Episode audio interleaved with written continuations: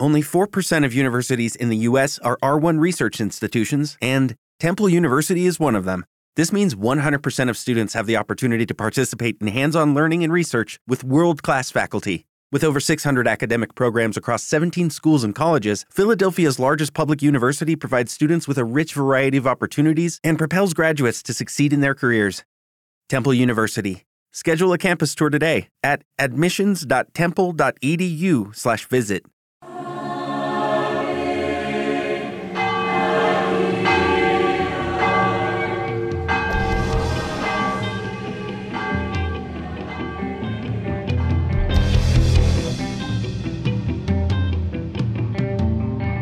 Yo confieso ante Dios Todopoderoso. En el capítulo anterior.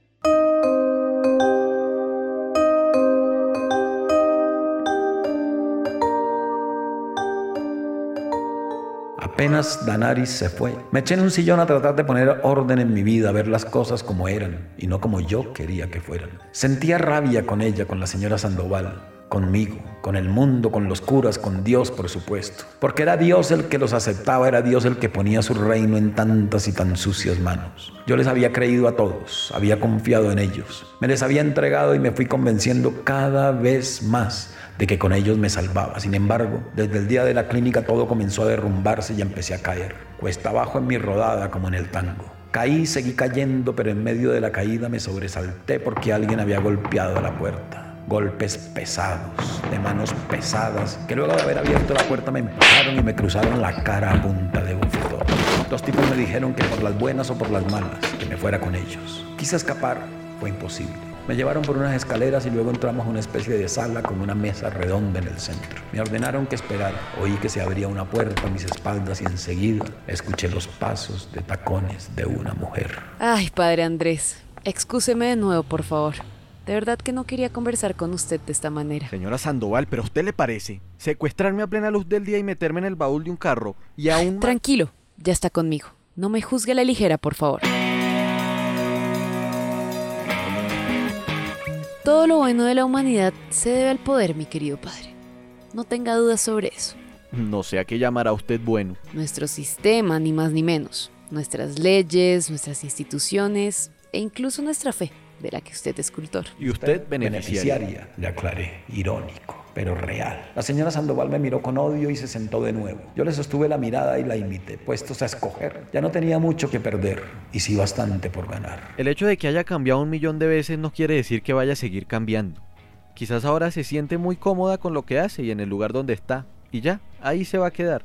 Simplemente por comodidad. O no, por pura conveniencia. Sus tretas de psicología barata no le van a servir para nada. No son tretas, señora Sandoval. Es curiosidad. Yo quiero saber quién es usted en realidad y por Bah. qué. Igual la suerte está echada. Nada ni nadie van a poder detener lo que se viene. Así que le diré.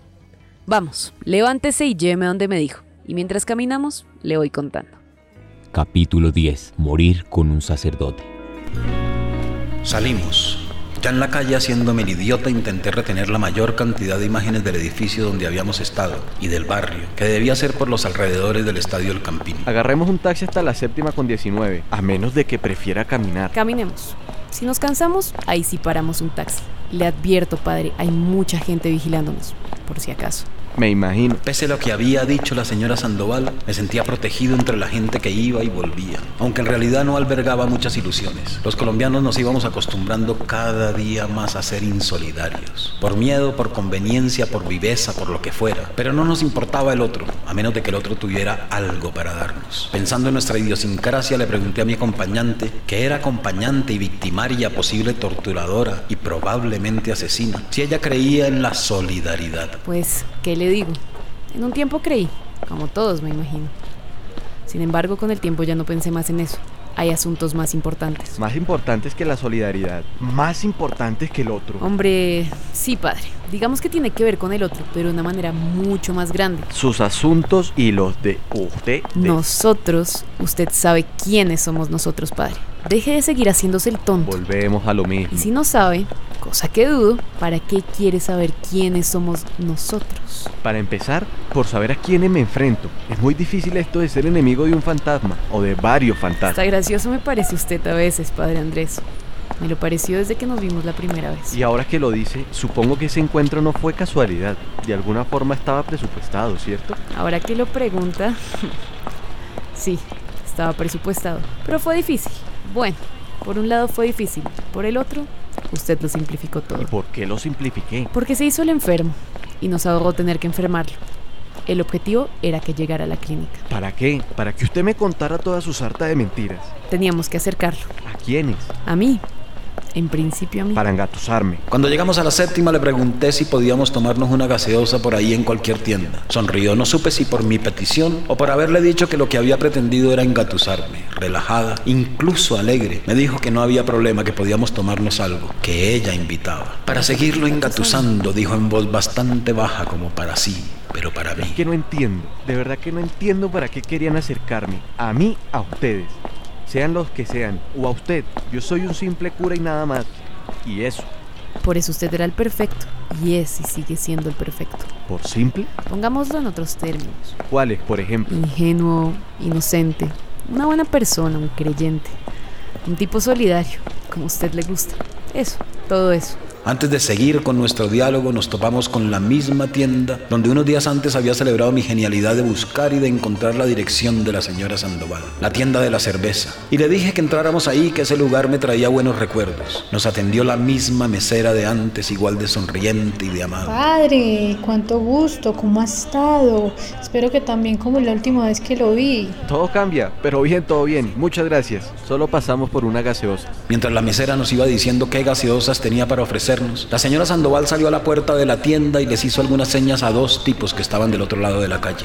Luego entró, me dijo al oído que ya regresaba, que no se me ocurriera ninguna gracia. Preguntó si había un baño decente. Sonrió cuando la mesera le dijo que sí, que tan decente como ella. Y retornó a los cinco minutos. Yo pensé en escaparme, por supuesto. Pero sabía que la vuelta de la esquina me iban a atrapar y mil cosas más. No tenía más alternativa que seguir con aquel juego misterioso y mientras seguía, tratar de saber algo más.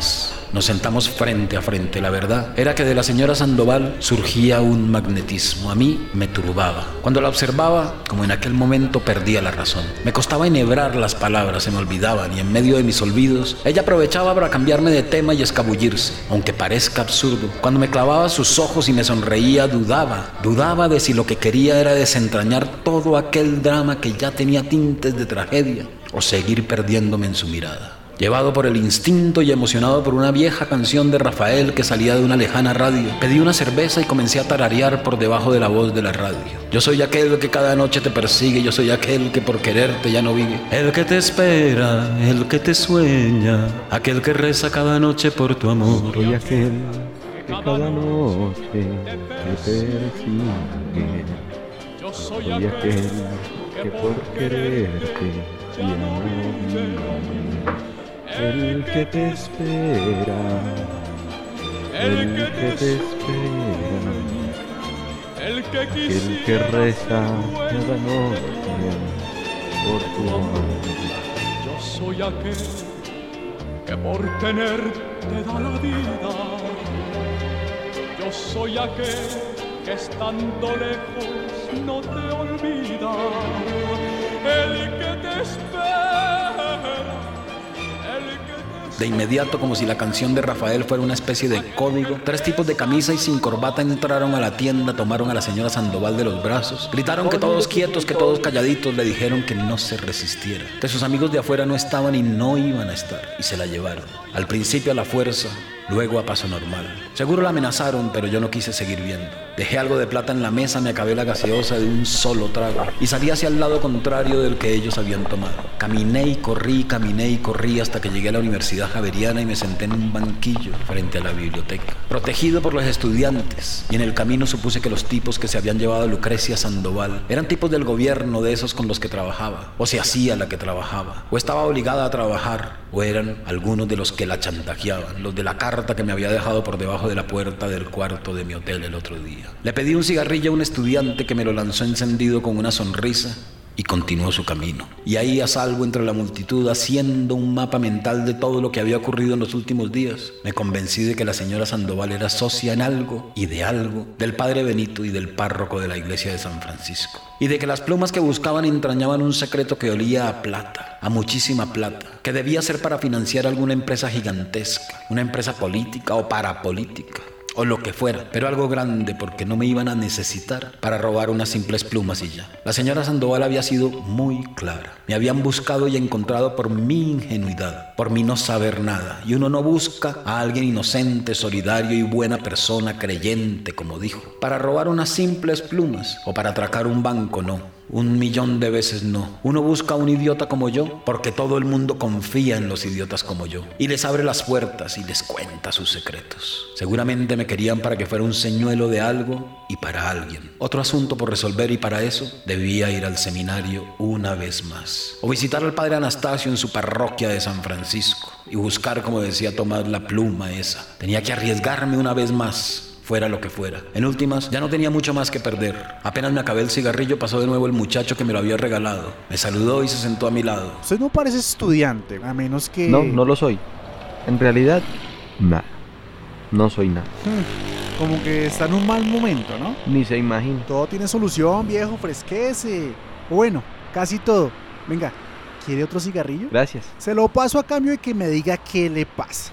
Tal vez yo le pueda ayudar, tal vez yo tenga la solución a sus líos, viejo. Es un lío bravo, ni yo lo entiendo bien.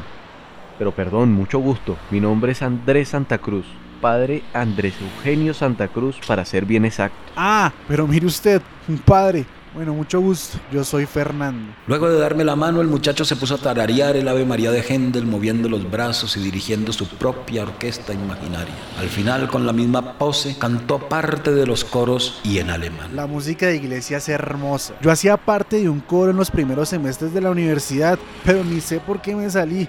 Era lindo. Cantar y hacer música debe ser de lo más lindo que hay en el mundo, viejo. Sí, sin duda. Ojalá todos fuéramos músicos. Como decía un amigo, los músicos hablan de música y hacen música. No tienen tiempo para estar robando matando. Qué bien su amigo. Bueno, digo, por lo que dice. Pero bueno, ustedes hablan de cosas así, ¿no? De Dios y de los milagros, y eso es bonito también. O sea, no van por ahí robando y matando. Ay, hombre, Fernando, me gusta que tengas esa idea. ¿O no es así? En general supongo que sí, que es así. Pero hay excepciones. Hay gente de todo y para todo en este mundo. Eso es cierto también. Muy cierto. Bueno, padre, muchas gracias. Aquí le dejo mi número por si cualquier cosa. Muchas gracias. Vaya con Dios. Ha sido usted muy amable. Fernando se marchó con su música a otra parte, como decían por ahí. Parecía un buen tipo, sin embargo, yo cada día estaba más paranoico.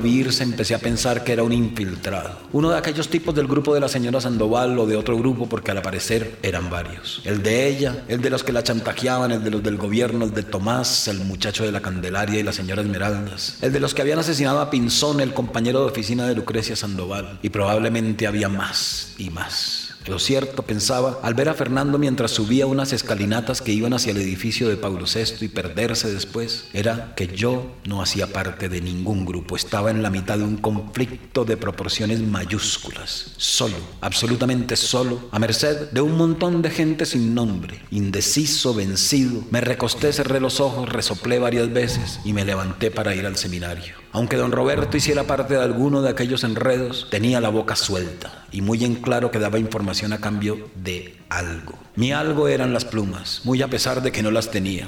Puro humo. Ni siquiera tenía una. Pero ellos, todos ellos creían que sí. Caminé unas cuadras y por las 60 le pedí a un camionero que si me podía llevar hasta el seminario. Le eché el viejo cuento de que era cura y bla, bla, bla, bla, bla. Y ese cuento siempre era infalible. El Señor me hizo una reverencia y me dijo que por supuesto que Él me llevaba a donde necesitara. Le repetí que al seminario le dije que mil gracias, que cada vez era más difícil conseguir que alguien le hiciera un, favor. El tipo, el tipo me contó que se llamaba Eugenio y que hacía trasteos. Ay, padrecito, cada día es más berraco. Ponen y ponen y ponen trabas para todo. Y las ponen para que los grandes se queden con el negocio.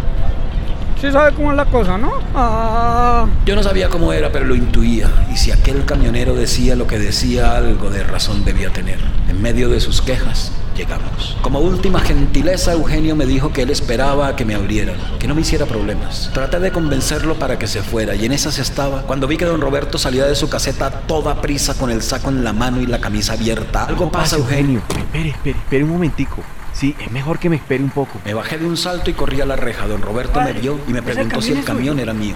No, don Roberto, pero ¿por qué? ¿Qué pasa? Me cae del cielo, padre Andrés.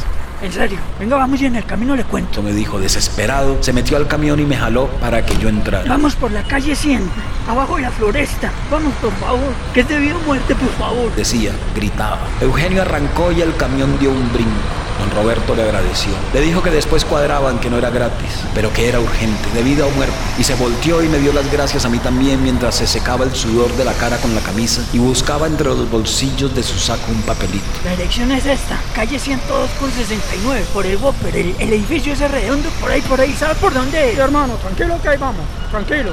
Don Roberto miraba hacia atrás y hacia los lados y de nuevo hacia atrás. Apenas agarramos la 100, nos dijo que iban a llevarse a su hija de 20 años. Pero ¿cómo sabe?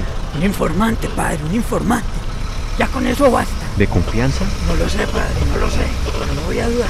Dudar puede significar que se lleven a Rocío. Y quién sabe qué más. Preferible equivocarse que dudar, padre. Pero este trasto, este pedazo de carcacha, no, no puede ir más rápido. Pena con ustedes, estoy un poquito alterado. Perdón, pero, pero estoy un poquito alterado. Maldita sea ahora ese hijo de puta semáforo. Dale, páseselo, páseselo. No pare, siga, siga. No se detenga para nada. Todos son ellos, todos son ellos en serio. Nos pasamos uno y dos y tres semáforos en rojo. Eugenio chancleteaba como podía, el camión se bamboleaba. Nosotros también. Todos los carros que pasaban por el lado o por las calles adyacentes eran ellos. Todos eran ellos los enemigos. Más enemigos, ellos, ellos, ellos, ellos. Los enemigos de don Roberto, los míos, los de la señora Sandoval, los del padre Benito, los de Cristo y sus apóstoles, los de todos los santos. Ellos, ellos. ¿Y no le dijeron quiénes iban a llevar a Rocío? Los de siempre, padre. Que puede ser cualquiera. Generalmente van en carros negros grandes. Llegamos a la avenida Suba, otra vez la luz en rojo. Vimos un carro negro y grande bajar desde la Suba en sentido norte-sur. ¡Es ese! ¡Es ese, hijo de puta! ¡Es ese! ¡Dele, hermano! ¡Dele, hermano! ¡Dele, dele! ¡Dele que si nos morimos aquí vamos con un cura!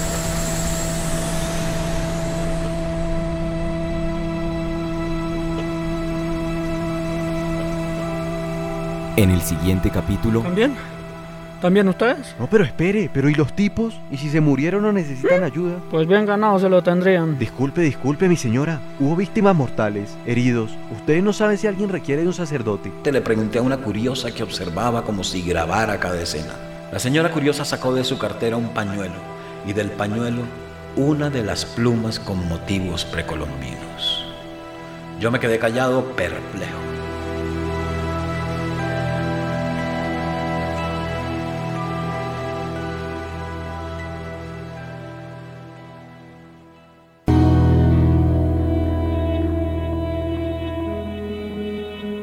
Yo Confieso es una audionovela realizada en el periódico El Espectador. En este capítulo, Fernando Araujo Vélez fue el narrador, Andrés Osorio el padre Andrés, Manuel Acano Lucrecia Sandoval, Isabel Ramírez la mesera de la cafetería, Nelson Sierra don Roberto, al igual que Eugenio el señor del camión, y Joseph Casañas el estudiante de la Javeriana. En este episodio escucharon el Ave María de Händel, Senderito de Amor en voz de Julio Jaramillo y Yo Soy Aquel en voz de Rafael. Además, algunos sonidos son de fonotecas de música y efectos gratuitos. La música oficial es de Montaña, una banda de rock bogotana que como ya saben está buenísima y que pueden conocer con el link que les dejamos en los comentarios. La idea original es de la sección de cultura de El Espectador, integrada por Laura Valeria López, Laura Camila Arevalo Domínguez, Joseph Casañas y Fernando Araujo. Este último, además, es el libretista. El diseño sonoro, la edición y la producción son realizadas por David Guarín. Muchas gracias a todos los que han comentado y a los que han compartido este proyecto. Les recordamos que esta audionovela, los podcasts, las investigaciones, los documentales y otros contenidos que se hacen en El Espectador se realizan gracias al compromiso de todos ustedes con el valor de la información, de las historias. Por eso es importante que nos apoyen con su suscripción para poder seguir adelante con la elaboración de contenidos de calidad. Una vez más, gracias por escucharnos.